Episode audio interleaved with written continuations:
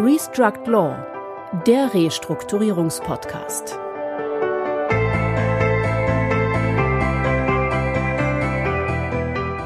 Herzlich willkommen, liebe Zuhörerinnen und Zuhörer, zu unserem Podcast Restruct Law, der Restrukturierungspodcast. Mein Name ist Christian Heinze. Und ich bin Heiko Schäfer. Hallo. Seit dem 1. Januar 2021 ist es nunmehr in Kraft. Das Gesetz über den Stabilisierungs- und Restrukturierungsrahmen. Und wir haben bereits von den ersten Staruk getragenen Restrukturierungen gehört. Aber auch die Diskussionen in der Fachöffentlichkeit sind natürlich nicht abgeebbt. Insbesondere die Auswirkungen der Streichung des sogenannten Shift of Fiduciary Duties für die Beratungspraxis und auch Fragen der internationalen Anerkennung von nicht öffentlichen Staruk-Verfahren beschäftigen die Gemüter und sorgen vielleicht doch noch einmal für ein gesetzgeberisches Tätigwerden. Hiervon losgelöst müssen wir aber in der Praxis mit dem Gesetz arbeiten, und zwar jetzt. Eine durchaus spannende Frage in diesem Zusammenhang stellt sich im Hinblick auf den konkreten Umgang mit opponierenden Gläubigern, also solchen Gläubigern, die in der Vergangenheit als sogenannte Akkordstörer außergerichtliche Sanierungen erschwert und oftmals verhindert haben. Dies gilt auch für die Anteilseigner. An welchen Stellen im Staro getragenen Verfahren und der damit verbundenen Eskalationsstufen opponierende Gläubiger und Anteilseigner ihre Rechte geltend machen können, wollen wir mit unserem heutigen Gast, dem Rechtsanwalt und Partner der weltweit größten Anwaltskanzlei, der Kanzlei Dentons, Herrn Rechtsanwalt Andreas Ziegenhang, diskutieren. Andreas, herzlich willkommen hier bei uns bei Restruct Law. Ja, vielen Dank, auch herzlich willkommen und vielen Dank für die Einladung, Heiko und Christian. Ja, Andreas, ähm, wir produzieren heute Corona-gerecht aus dem Homeoffice sozusagen. Zumindest sind wir nicht in einem äh, gemeinsamen äh, Studio. Andreas, du hast an der FU Berlin studiert und deine Karriere als Rechtsanwalt bei Harman Hemmerath begonnen, wo du im Jahr 2001 Partner geworden bist und im Jahr 2004 zum Leiter der Praxisgruppe Insolvenz und Sanierung. Seit dem Jahr 2006 bist du als Rechtsanwalt, Wirtschaftsprüfer und Steuerberater in der Kanzlei Dentons tätig und bist dort neben deiner Position als Managing Partner der deutschen Büros in Berlin, Frankfurt, München und Düsseldorf auch als European Head der Restrukturierungsgruppe tätig. Du berätst regelmäßig sowohl Gläubiger zu insolvenzrechtlichen Fragestellungen als auch in der Krise befindliche Unternehmen und deren Organe. Zu den bekannten Mandaten zählen die Vertretung der Bondholder bei der Erweiterung des KfW-Konsortialkredites der TUI, das Schutzschirmverfahren von Harzmetall als Teil der französischen Resilex-Gruppe, die Schuldscheingläubiger des Automobilzulieferers IFA Haldensleben, die DRK-Kliniken Thüringen und Brandenburg sowie die Klinikkette Paracelsius. Du gehörst darüber hinaus zum Autorenkreis des im RWS-Verlag erschienenen Kommentars und Handbuchs zur präventiven Restrukturierung. Dort hast du das Kapitel zum Restrukturierungsrahmen und der doppelnützigen Treuhand kommentiert. Wie für jeden unserer Gäste haben wir auch für dich unsere vier berühmten Fragen vorbereitet. Seit wie vielen Jahren arbeiten Sie in der Restrukturierung? Ich arbeite seit ähm, über 20 Jahren in der Restrukturierung, ähm, habe mal begonnen zwischen dem ersten und zweiten Staatsexamen bei Brinkmann und Partner, äh, komme eigentlich aus dem Gesellschafts- und Steuerrecht und bin dann mit der INSO eingestiegen 98. Was fasziniert Sie an Ihrer Arbeit? Am meisten fasziniert mich, dass in den Restrukturierungsfällen es ein Querschnitt ist zwischen Rechtsberatung mit den unterschiedlichen Disziplinen, sowohl Gesellschaftsrecht, Insolvenzrecht, Steuerrecht, Arbeitsrecht, Bilanzrecht und gleichzeitig aber auch viel Wirtschaft und Branchen. Wir haben immer wieder unterschiedliche ähm, Branchen und unterschiedliche Fälle und der Querschnitt ist eigentlich der Reiz des Restrukturierungsrechts. Auf welchen Erfolg sind Sie besonders stolz? Stolz ist jetzt, ich würde eher von Freude sprechen, wenn man mit einem Team ein erfolgreiches Verfahren ähm, beendet hat und wenn es einen gewissen Meilenstein gibt, ähm, den man, an dem man mitwirken konnte. Insofern wäre so zum Beispiel am Anfang die ersten sogenannten Komi-Shifts bei Deutsche Nickel und Schäfenacker. Ähm, dann waren es die ersten größeren ESOC-Verfahren, wo wir dann auch ein Debt-to-Equity-Swap mit Anleihe-Restrukturierung bei Solarwatt gemacht haben. Sehr kurzes Verfahren bei Procon, wo wir eine Umwandlung in eine Genossenschaft mit einer neuen Anleihe kombiniert haben im Insolvenzplan. Oder jetzt eher dann eben auch Sachen wie die Schuldscheinrestrukturierung, die auch äh, gewisse Maßstäbe gesetzt hat. Welche Entscheidung würden Sie heute anders treffen? Ich glaube, in Restrukturierungssachen ist es so, dass man sehr stark von der Erfahrung und den persönlichen ähm, Einschätzungen der beteiligten Personen abhängig ist. Und da ist es sicherlich so, dass ich mich des Häufigeren auch mal am Anfang ähm, äh, verschätzt habe in der Einschätzung der, der, der Protagonisten. Und das ist, glaube ich, was, was man mit der Erfahrung in der Restrukturierung deutlich zurückhaltender ist. Am Anfang ist man erstmal euphorisch beim neuen Mandat, aber man muss dann doch eine gewisse Zurückhaltung nehmen und dann auch vor allen Dingen auch Mandanten sagen, was nicht geht. Und ich glaube, das ist etwas, was in der Restrukturierung, wo man immer besser geworden ist mit der Erfahrung ähm, und wo sicherlich am Anfang man eher noch ein bisschen ähm, weniger Distanz hatte zu dem eigenen Mandat.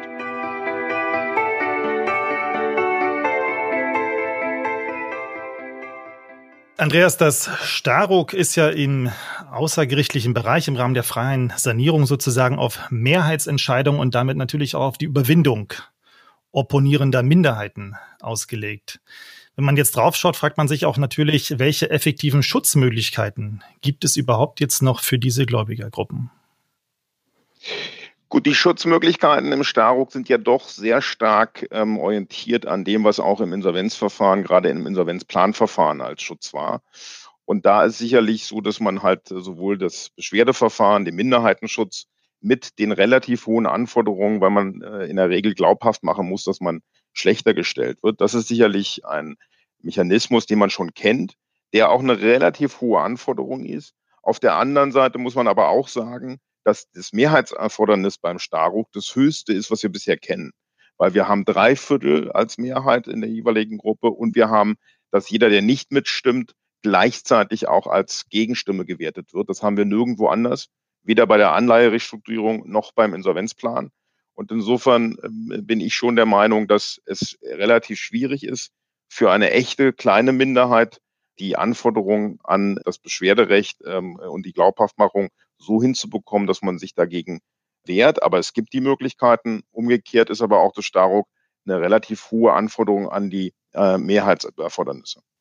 Wenn man das mal taktisch aus Beratersicht vielleicht nochmal sich anschaut, macht es ja vielleicht Sinn, den Schritt zurückzugehen, bevor das Verfahren, also die Restrukturierungssache sozusagen bei Gericht angezeigt wird, vielleicht schon äh, bevor sozusagen Dinge eingeleitet werden, vielleicht schon vorher zu agieren, ich sage mal Stichwort Schutzschriften oder dergleichen, dort schon vorher einzugreifen. Wie, wie, wie siehst du das? Also ich sehe es so, dass es sicherlich in der Regel so sein wird, dass man äh, vorbereitet sein kann als opponierender Gläubiger, weil normalerweise startet ja die Sanierung so wie bisher auch erstmal mit der konsensualen Lösung und man versucht auf Basis eines Sanierungskonzepts die konsensuale Lösung durchzubekommen. Das heißt umgekehrt für den opponierenden Gläubiger, dass er auch normalerweise relativ schnell informiert wird und wenn er der Meinung ist, dass dieses Konzept aus seiner Sicht nicht ähm, tragfähig ist, dann kann er sich darauf einstellen, dass künftig der nächste Schritt des Staruk ist. Und insofern ist es so, dass man sicherlich auch das Thema Schutzschrift ähm, an das Restrukturierungsgericht, die Schutzschriften haben ja auch durchs ESUG eine neue Bedeutung bekommen. Und dadurch, dass es jetzt noch einfacher ist durch die zentralen Gerichte, die Restrukturierungsgerichte sind ja doch an der Landkarte überschaubar, kann man auch leichter eine Schutzschrift jetzt ähm, sogar als beim Insolvenzverfahren, wo wir dezentralere Gerichte haben, ähm, geltend machen und, und muss halt nur gucken, sobald dann das ähm, die Rechtshängigkeit ist und die Schutzschrift liegt da, wird man sicherlich dann auch unter Umständen die Möglichkeit haben, mit dem Gericht in Kontakt zu treten und da entsprechend angehört zu werden. Das Thema, was wir da auch so ein bisschen sehen, ist natürlich ähm, auch die Frage, ähm, es gibt ja so verschiedene Transparenzmöglichkeiten, dass ich darauf bestehe, dass erörtert wird, Erörterungstermin anzusetzen. Sind das auch nochmal aus deiner Sicht Themen, wo man das Verfahren einfach auch verlangsamt dann? Ja, also das ist so. Wenn ich jetzt mal aus der Schuldnersicht sehe, dann ähm, ist es ja so, dass wenn ich weiß, es gibt mindestens eine Minderheit, die opponiert, dann kann ich ja im Prinzip nach dem Staruk alles ähm, äh, alleine machen, bis auf den letzten Schluss, nämlich die gerichtliche Planabstimmung. Also die brauche ich dann, ich muss dann die gerichtliche Bestätigung einholen. So, umgekehrt kann ich aber unter Umständen als, als Gläubiger schon dafür sorgen, dass ich im Prinzip hier eine entsprechende ähm, Erörterung bekomme, dass dementsprechend dann auch ähm, äh, zumindest ich meine Argumente vortragen kann, auch vielleicht doch noch andere Gläubiger überzeugen kann und insofern ist es einerseits Verzögerung, aber inhaltlich kann es ja auch sein, dass ich tatsächlich argumentativ die Möglichkeit eben auch nutzen will und muss, äh, meine Gläubigersicht ähm, einzubringen. Und das kann ja auch, muss ja nicht immer nur opponieren, um immer zu allem Nein zu sagen. Es kann ja auch sein, dass ich zu einer verbesserten Plangestaltung komme. Das ist ja leider so jetzt in der Diskussion ein bisschen mit einem negativen Touch belegt worden, der opponierende Gläubiger. Aber du hast natürlich völlig recht. Ähm, das heißt ja nicht immer, dass es Nachteile gibt, sondern möglicherweise setzt sich ja dann doch noch äh, auch eine bessere Idee durch äh, am Ende des Tages. Das ist ja, glaube ich, ein Punkt, äh, der wird da gerne auch mal so ein bisschen aus dem Auge verloren. Gleichwohl würde ich noch so ein weiteres Thema, was wir ja auch schon aus den Insolvenzverfahren kennen, das ist natürlich das Thema Akteneinsicht. Und wir haben ja jetzt im Staruk auch vorgesehen, so eine relativ enge Kommunikation zwischen dem Gericht und äh, entweder dem Sanierungsmoderator oder dem Richterungsbeauftragten, dass ich da sozusagen auch nochmal einhake, wenn mir daran gelegen ist, dass ich doch möglichst hohe Transparenz herstelle, dass ich sehr viel sozusagen Wert lege darauf, äh, wie die Unterrichtung des Gerichtes läuft und dass ich das sozusagen dann auch moniere bei Gericht, indem ich in die Akte gucke und sage, hier, das reicht doch gar nicht, da fehlen doch jetzt Informationen. Der Richterungsbeauftragte hat nicht rechtzeitig mit mir gesprochen, der ist möglicherweise gar nicht geeignet, weil er nicht so schnell mit mir spricht. Und wie siehst du diese Themen? Also ich sehe auch, dass natürlich gerade jetzt die Berichtspflichten, die jetzt den Restrukturierungsbeauftragten an das Gericht betreffen, dass das natürlich äh, für die Gläubiger extrem interessant sein kann, wie äh, kommuniziert wird, was kommuniziert wird. Das fängt ja sogar schon äh, theoretisch sogar mit der Vorstufe der Sanierungsmoderation an. Auch da gibt es ja schon Berichte. Das heißt, es, wenn das sogar noch als Vorstufe kommt, dann kann das sogar schon da anfangen. Auf der anderen Seite muss man sagen, ähm, bin ich jemand, der eher etwas zurückhaltend ist, dass ich nicht unbedingt glaube, dass in jedem ähm, Staruk-Verfahren wir einen Restrukturierungsbeauftragten sehen werden. Weil wenn keine Vollstreckung droht und wenn gleichzeitig ich von vornherein auch ähm, hier entsprechend die Mehrheit hinter mich habe, also die qualifizierte Mehrheit mit einem Backing, und das kennen wir ja alle aus den Scheme of Arrangements, wo ja noch nicht mal ein Moratorium möglich war, Trotzdem haben da, ähm, warum haben die Fälle geklappt? Weil man halt die Mehrheit schon hinter sich hatte, was auch, glaube ich, als Berater empfohlen ist, ähm, äh, wenn ich den Schuldner berate im Staruk-Verfahren. Und insofern ist es so, dass es die Informationsmöglichkeiten natürlich immer nur dann so umfassend gibt, wenn es auch einen Restrukturierungsbeauftragten gibt. Da bin ich noch etwas ähm, zurückhaltender, dass das immer der Regelfall sein wird. Ähm, sodass das mal die Frage ist, ob es immer diese Möglichkeit gibt aber eins ist sicher, wenn ich einen Gläubiger berate und es gibt einen Restrukturierungsbeauftragten, dann würde ich auf jeden Fall die Information nutzen und da auch Akteneinsicht, um solche Berichte und auch direkt natürlich die Kommunikation zum Restrukturierungsbeauftragten zu nutzen. Andreas, wir waren jetzt schon beim Restrukturierungsbeauftragten angekommen. Vielleicht noch mal den Blick zurück ein Stück weit auf die Vorstufe, nämlich den Sanierungsmoderator. Kann denn dann auf dem Weg dahin in den Eskalationsstufen sozusagen nicht auch die Sanierungsmoderation, vor allem auch in zeitlicher Hinsicht, ein Zwischenschritt sein, um eben gerade mögliche opponierende Gläubiger hier frühzeitig äh, zum Erreichen einer konsensualen Lösung ja, einzubinden? Oder bist du selbst jetzt aus deiner Perspektive eher der Auffassung, äh, dass trotzdem es ja von einer neutralen Person übernommen wird, diese Sanierungsmoderation, dass das eher nur wertvolle Zeit kostet, ähm, wenn ja zumal vielleicht sogar schon im Vorfeld mit Akkordstörern ähm, verhandelt worden ist. Mit anderen Worten, wann ist das tatsächlich jetzt noch sinnvoll, sowas vielleicht noch äh, mit aktiv, proaktiv zu unterstützen? Ja, also ich würde denken, dass die Sanierungsmoderation tatsächlich eher etwas für die äh, mittleren Fälle oder kleineren Fälle ist. Also das ist ja auch ein bisschen stärker unter auch dem KMU-Gesichtspunkt gesehen worden.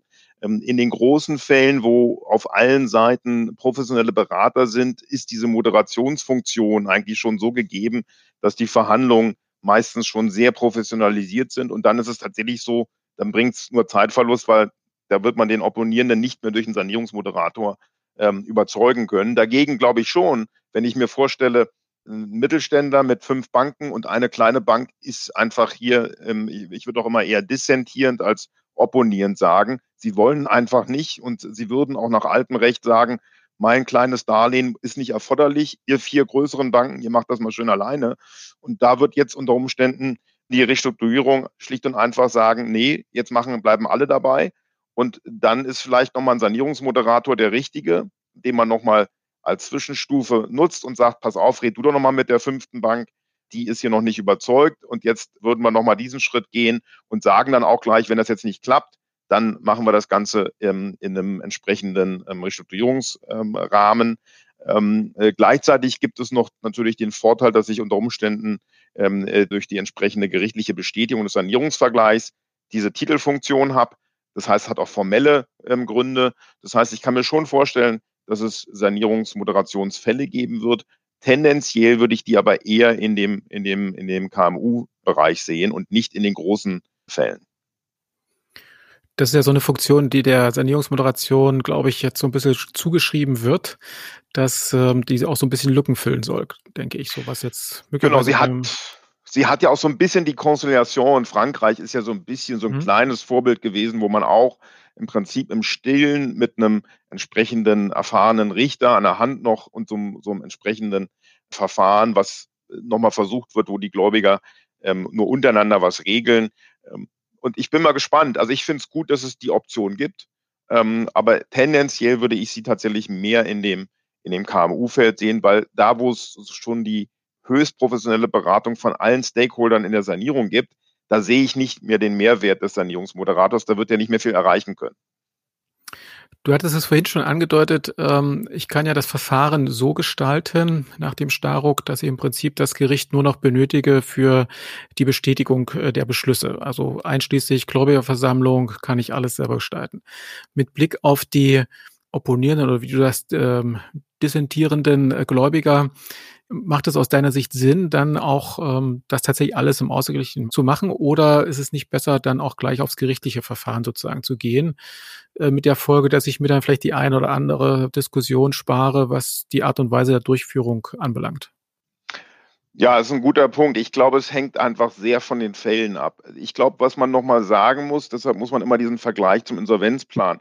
Wir werden in den Staruk-Fällen, wenn es um eine reine Finanzrestrukturierung geht, dann werden wir zum Beispiel, ähm, wenn es wirklich reine Darlehensfinanzierungen sind, dann werden wir keine streitigen Themen haben. Das heißt, wir werden Stimmrechtsfestsetzung und diese ganzen, dieses ganze Prozedere-Thema, das werden wir nicht so haben. Deshalb glaube ich schon, dass für die reine Finanzrestrukturierung tatsächlich die Durchführung des außergerichtlichen Abstimmungsprozederes ähm, im schriftlichen Verfahren oder auch ähm, durch entsprechende Online-Module relativ leicht durch den Schuldner möglich ist und wo er auch quasi unter Umständen nicht zusätzliche Hilfe des Gerichts braucht, auch die Vorprüfung vielleicht gar nicht braucht, weil es doch so eindeutig ist. Das heißt, ich meine, dass es wahrscheinlich Fälle geben wird, die ganz eindeutig sind.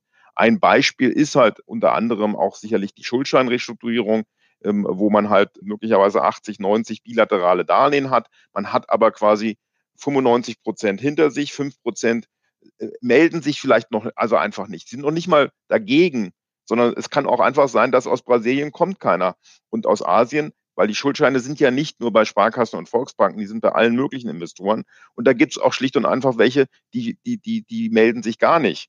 Und das ist ja schon alleine dann. Und dann muss ich natürlich nur ein Prozedere haben, das ist sauber. Ich muss dann gucken, dass die Zustellung und dann ist es eben die Frage, nutze ich jetzt doch gerichtliche Sachen, Zustellungen etc. brauche ich einen Restrukturierungsbeauftragten. Ich glaube aber schon, dass es bei den ganz eindeutigen Fällen tatsächlich so sein wird, dass man als Instrument ausschließlich die gerichtliche Planbestätigung ähm, nutzen wird und das andere alles selbst macht.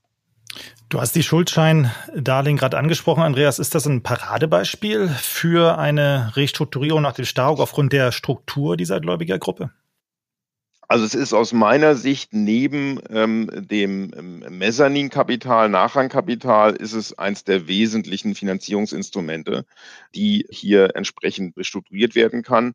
Der Hintergrund ist der, dass bei den Anleihen habe ich das Schuldverschreibungsgesetz. Das heißt, ich habe eine andere Art der mehrheitlichen Restrukturierung über ein anderes Gesetz schon immer. Ähm, das war halt nicht anwendbar auf die Schuldscheindarlehen oder ist nicht anwendbar. Und dann habe ich im Prinzip bei den Konsortialdarlehen, da habe ich im Prinzip meistens auch zumindestens für die bestimmte Entscheidung auch ein Mehrheitsprinzip. Ähm, ähm, und äh, deshalb ist es so, dass bei den Schuldscheindarlehen Allerdings gilt das auch für die bilateralen Finanzierungsstrukturen. Also auch da, wo, wo ein Unternehmen sich sehr viel bilateral und nicht konsortial finanziert hat, auch da wird es so sein. Aber man muss halt sagen, dass der Erfolg des Schuldscheindarlehens in den letzten fünf Jahren, und wir haben, ich glaube, über 140 Milliarden ausstehende Schuldscheindarlehen im Markt. Ähm, und deshalb ist es ein sehr relevantes Segment. Und es ist halt so das wirklich typische, wo man sagen muss, da komme ich nur konsensual hin oder mit so einer Mehrheitsentscheidung. Und die Eingriffe, die sind häufig ja auch tatsächlich eher nur eine Verlängerung der entsprechenden Fristigkeiten und nicht unbedingt gleich ein ein Haircut oder sonstiges. Das heißt, auch die Eingriffs, Art ist, wenn man es auch an Staruk jetzt nimmt, meistens eher nicht ganz so drastisch, wenn man sich auch die konsensualen Schuldscheinrestrukturierungen in der Vergangenheit angeguckt hat. Andreas, wenn wir nochmal einen Blick auf die Eskalationsstufen werfen und nochmal ein Stück weit sozusagen ja die Einbeziehung der, der dissentierenden Gläubiger. Wenn man sich das Verfahren anschaut und äh, jetzt unterstellt, dass das Verfahren scheitert nach dem Staruk, dann gibt es ja jedenfalls, wenn Zahlungsunfähigkeit oder rechtliche Überschuldung eintreten, in ein Insolvenzverfahren. Und äh, wie dies auch stets bei Scheitern der Verhandlungen im Rahmen der außergerichtlichen Sanierung auch der Fall war.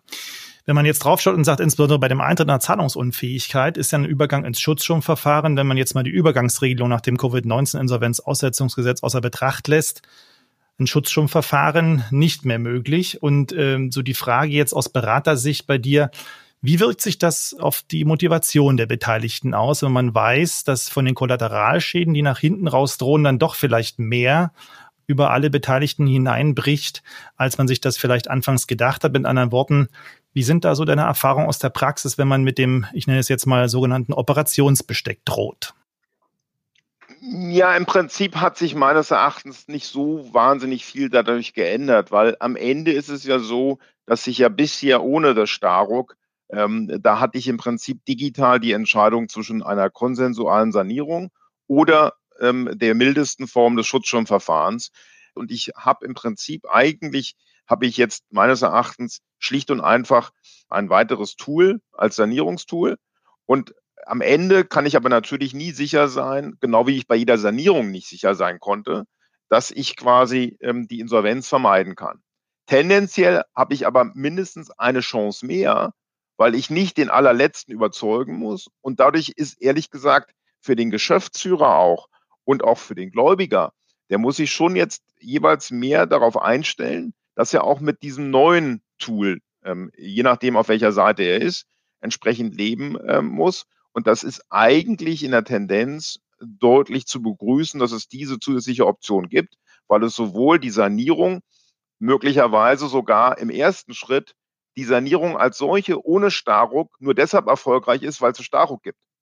Entscheidend wir werden auch viele Sanierungen sehen, und wir haben sogar jetzt schon Fälle gehabt im letzten Jahr, wo wir quasi mit dem Staruk schon gedroht haben, von wegen, es wird wohl in Kraft treten am 1. Januar. Wenn ihr jetzt nicht konsensual das macht, dann müssen wir das Staruk anwenden. So. Und das zeigt ja schon, dass es viele Fälle gibt, wo die Drohung mit dem Staruk diese außergerichtliche Sanierung letztendlich ähm, erfolgreich machen wird.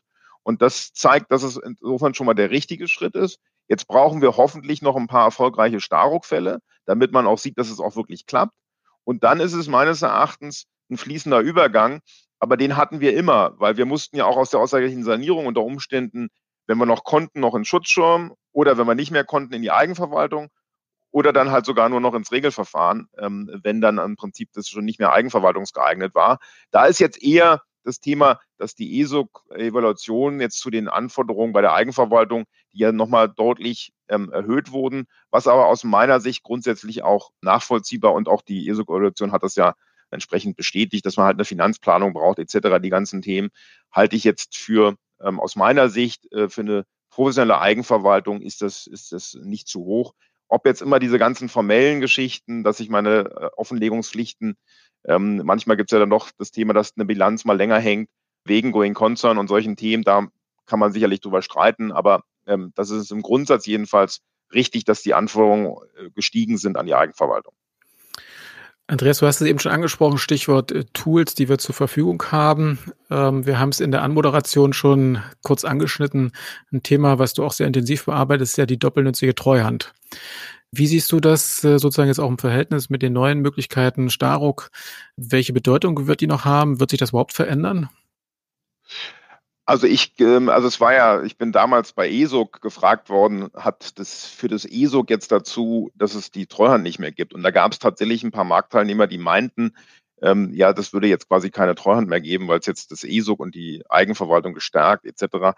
Ähm, genauso wie auch im Starrock bin ich der Meinung, dass die Treuhand als ähm, Tool weiterhin in der Toolbox bleibt und auch weiter die Anwendbarkeit hat.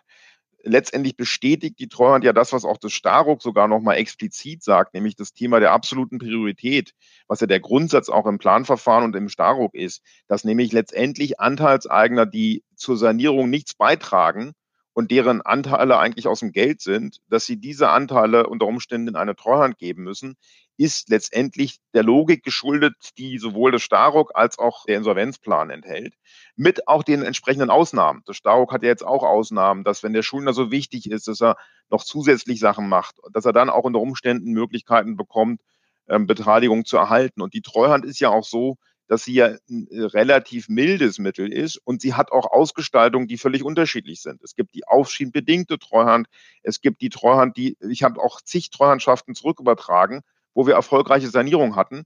Ich habe sogar schon Verkaufstreuhandschaften gehabt, wo das Unternehmen sich dann plötzlich im Markt so gut entwickelt hat, dass das sogar ähm, quasi zurückübertragen wurde, weil wir nicht mehr, weil wir den Verkaufsprozess nochmal verschoben hatten und dann zurückübertragen hatten. Deshalb ähm, ist es so, dass aus meiner Sicht es bleibt. Für, die, für das Staruk muss man sagen, ich kann im Staruk natürlich rein technisch die Treuhand damit verbinden.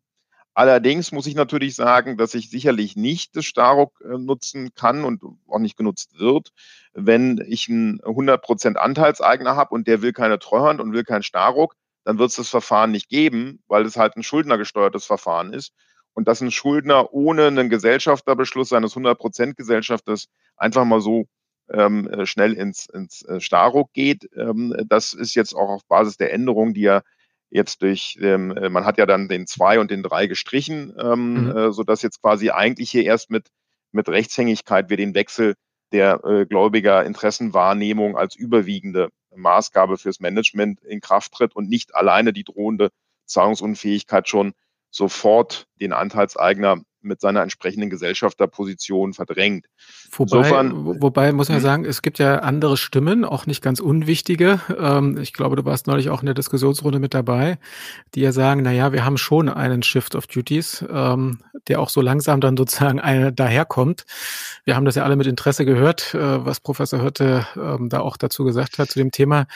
Da scheinst du jetzt genau. nicht so genau. ganz dran zu glauben. Nee, also da bin ich ehrlicherweise, ob, obwohl ja Professor Hürte sogar vom Gesellschaftsrecht kommt, und, ähm, aber ich bin schon der Meinung, wenn Gesetzgeber ursprünglich normiert in Paragraph 2 und 3 ähm, ein klares Haftungsregime, eine klare Begründung, eine Außenhaftung dann auch hatte, ja auch, auch jetzt ist der 43, ist ja jetzt nur noch eine Innenhaftung, mhm. ähm, ab Rechtshängigkeit. Also ich meine schon, dass das eine Rolle rückwärts war ähm, äh, äh, und dass das nicht aus meiner Sicht dazu führen wird. Wir wissen alle nicht, was am Ende die Rechtsfortbildung ähm, am Ende beim BGH machen wird.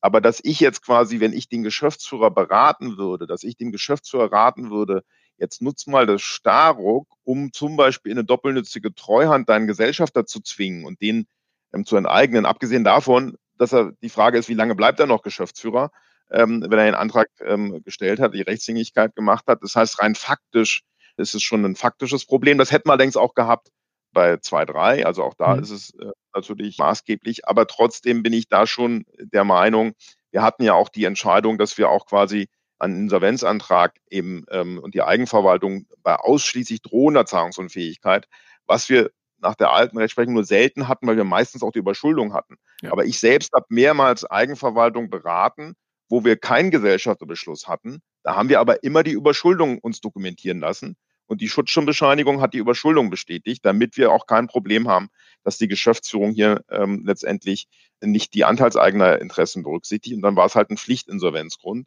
So, jetzt ist es nochmal ein bisschen von der Definition mehr abgegrenzt. Aber das sehe ich schon noch anders. Trotzdem bleibt aber zum Beispiel, wir haben ja nicht immer nur ähm, 100 Prozent Gesellschafter. Wir haben auch mal einen Gesellschafter, wo, wo 70 Prozent die Sanierung unterstützen, auch eine Treuhand unterstützen, aber 30 Prozent dagegen sind. Und dann scheitert unter Umständen bis hier, dass man die 100 Prozent Anteile haben will, auch aus Banken- und Darlehensgebersicht. Und das haben wir zwar jetzt gelöst dann. Und da brauchen wir selbst, da würden sogar unter Umständen ja ähm, 51 Prozent unter Umständen reichen, weil die Gruppe würde ich auch im Cramdown locker ähm, crammen können, weil die ja als äh, anteilseigener gläubiger Gruppe nachrangig ist gegenüber mhm. den anderen. Und insofern sehe ich schon, dass auch das Treuhandthema auch in Kombination mit dem Staruk ist ein Thema. Aber ich sehe nicht, dass es jetzt das Problem löst, wenn der Alleingesellschafter das nicht will, dann lösen wir das Problem nicht. Wenn wir eine zersplitterte Gesellschafterrolle haben oder eine börsennotierte Gesellschaft haben, mhm. die auch ähm, im Wesentlichen Streubesitz ist, das wären Fälle, wo man das sehr wohl lösen kann ähm, und wo man eine Kapitalmaßnahme oder eine Treuhandstruktur direkt einbauen kann in den Restrukturierungsplan. Andreas, du hast die gruppenübergreifende Mehrheitsentscheidung schon kurz angesprochen. Wie verträgt sich das jetzt vielleicht einmal zur Erläuterung für unsere Zuhörerinnen und Zuhörer? Wie verträgt sich das jetzt mit den Regelungen der doppelnützigen Treuhand, wo ja es regelmäßig aufgrund der Sanierungsfinanzierung schon zu einer Besserstellung dieser Finanzierungsgläubiger kommt? Wie kann man das sicherstellen, dass das Ganze dann in der Abstimmung, im Abstimmungsprozess funktioniert? Gut, letztendlich ist es von der Logik her ja so, dass wir in der normalen außergerichtlichen Sanierung ja auch immer einen sogenannten Wasserfall quasi regeln. Also das heißt, wenn ich jetzt die Sanierungsfinanzierung habe oder auch die Überbrückungsfinanzierung, dann sind das ja normalerweise sogenannte Super Senior Finanzierung. Die sind im höchsten Rang, sind besichert und sind insofern ähm, ganz oben. So werden auch als erste zurückgeführt. Dann habe ich die normalen Gläubiger, das sind die, die schon vorher finanziert haben. Ähm, und dann habe ich unter Umständen Nachranggläubiger. Das sind dann auch unter Umständen Gesellschafterdarlehen. Und in der doppelnützigen Treuhand ist es ja so, dass ich an den Treuhänder normalerweise übertrage die Anteile plus die Gesellschafterdarlehen. Und was ich dann aber vereinbare, ist, dass der Treuhänder natürlich verpflichtet ist, das bestmögliche Ergebnis im, im, auch im Sinne des Wasserfalls ähm, zu erreichen. Das heißt, wenn er es schafft, eine Investorenlösung zu ermöglichen und zu realisieren, die dazu führt, dass die Gesellschafter noch im Geld bleiben, sei es im Geld Letztendlich wäre ja im Geld auch im, im Rang, in der Rangfolge des Gesellschafterdarlehen 39 unter Umständen noch vor den Anteilsinhabern. Und es ist ja häufig so, dass die, dass die Treuhandlösung ja gar nicht dazu führt, dass ich 100 Prozent eines Unternehmens verkaufe, sondern ich habe auch häufig ähm, Fälle, wo eine Kapitalmaßnahme gemacht wird.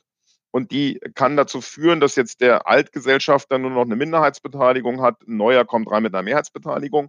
Und wenn die anderen nicht verzichten müssen, weil durch das Eigenkapital die Gesamtfinanzierung des Ratings des Unternehmens und das Mindesteigenkapital wieder so ist, dass die Darlehensgeber sich wohlfühlen, dann ist das ja eigentlich genau das, was auch quasi der Wasserfall im Insolvenzrechtlichen und auch im Staruk macht. Und deshalb ist es aber auch richtig, dass meines Erachtens ja auch der Staruk sagt, wenn sich die Gläubiger, nennen wir es mal die Restrukturierungsgläubiger und die besicherten Gläubiger, wenn die mehrheitlich entscheiden, und das sind jetzt von mir aus mindestens mal die zwei Gruppen die Absonderungsanwartschaften und die Restrukturierungsgläubiger, dann habe ich die nachrangigen Gläubiger und ich habe die Anteilseigner.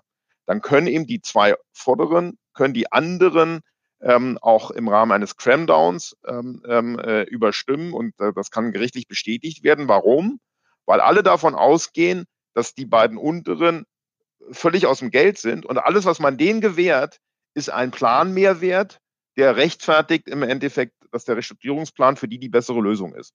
Also sei es jetzt, dass die Darlehen noch ähm, äh, zu einem bestimmten Prozentsatz dabei bleiben oder dass die Anteilseigner nur die Chance bekommen, über die doppelnützige Treuhand wieder ins Geld zu kommen. Das ist aus meiner Sicht alles von der Logik des Wasserfalls. Der am Ende kommen wir immer vom Insolvenzrecht, aber in Wirklichkeit ist ja der Wasserfall genauso gerechnet bei der außergerichtlichen Sanierung, ähm, indem wir ja auch nur deshalb überzeugen, jemanden auf etwas zu verzichten, weil er sonst sowieso aus dem Geld wäre.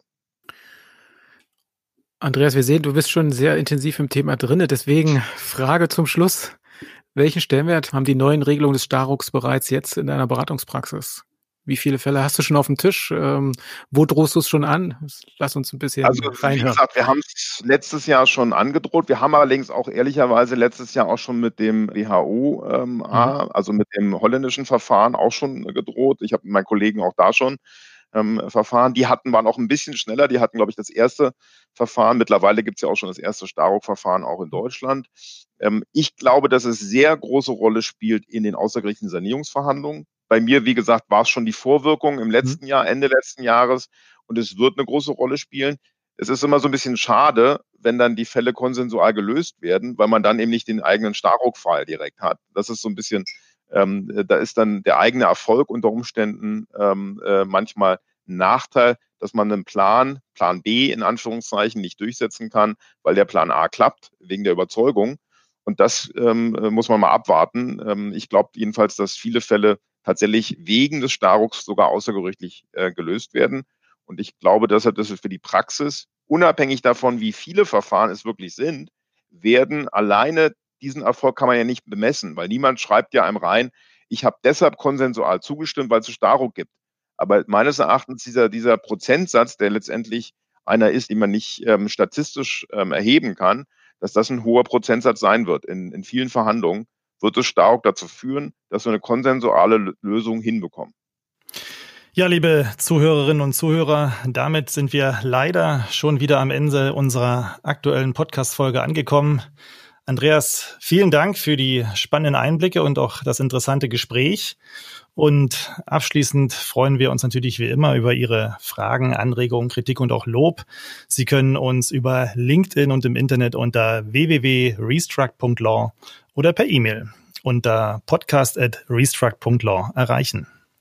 Auch heute sagen wir Danke fürs Zuhören. Wir wünschen unseren Zuhörerinnen und Zuhörern eine gute Zeit und bleiben Sie zuversichtlich. Wir freuen uns auf das nächste Mal und wünschen bis dahin viel Spaß beim Sanieren. Tschüss und bis bald. Ciao. Ciao.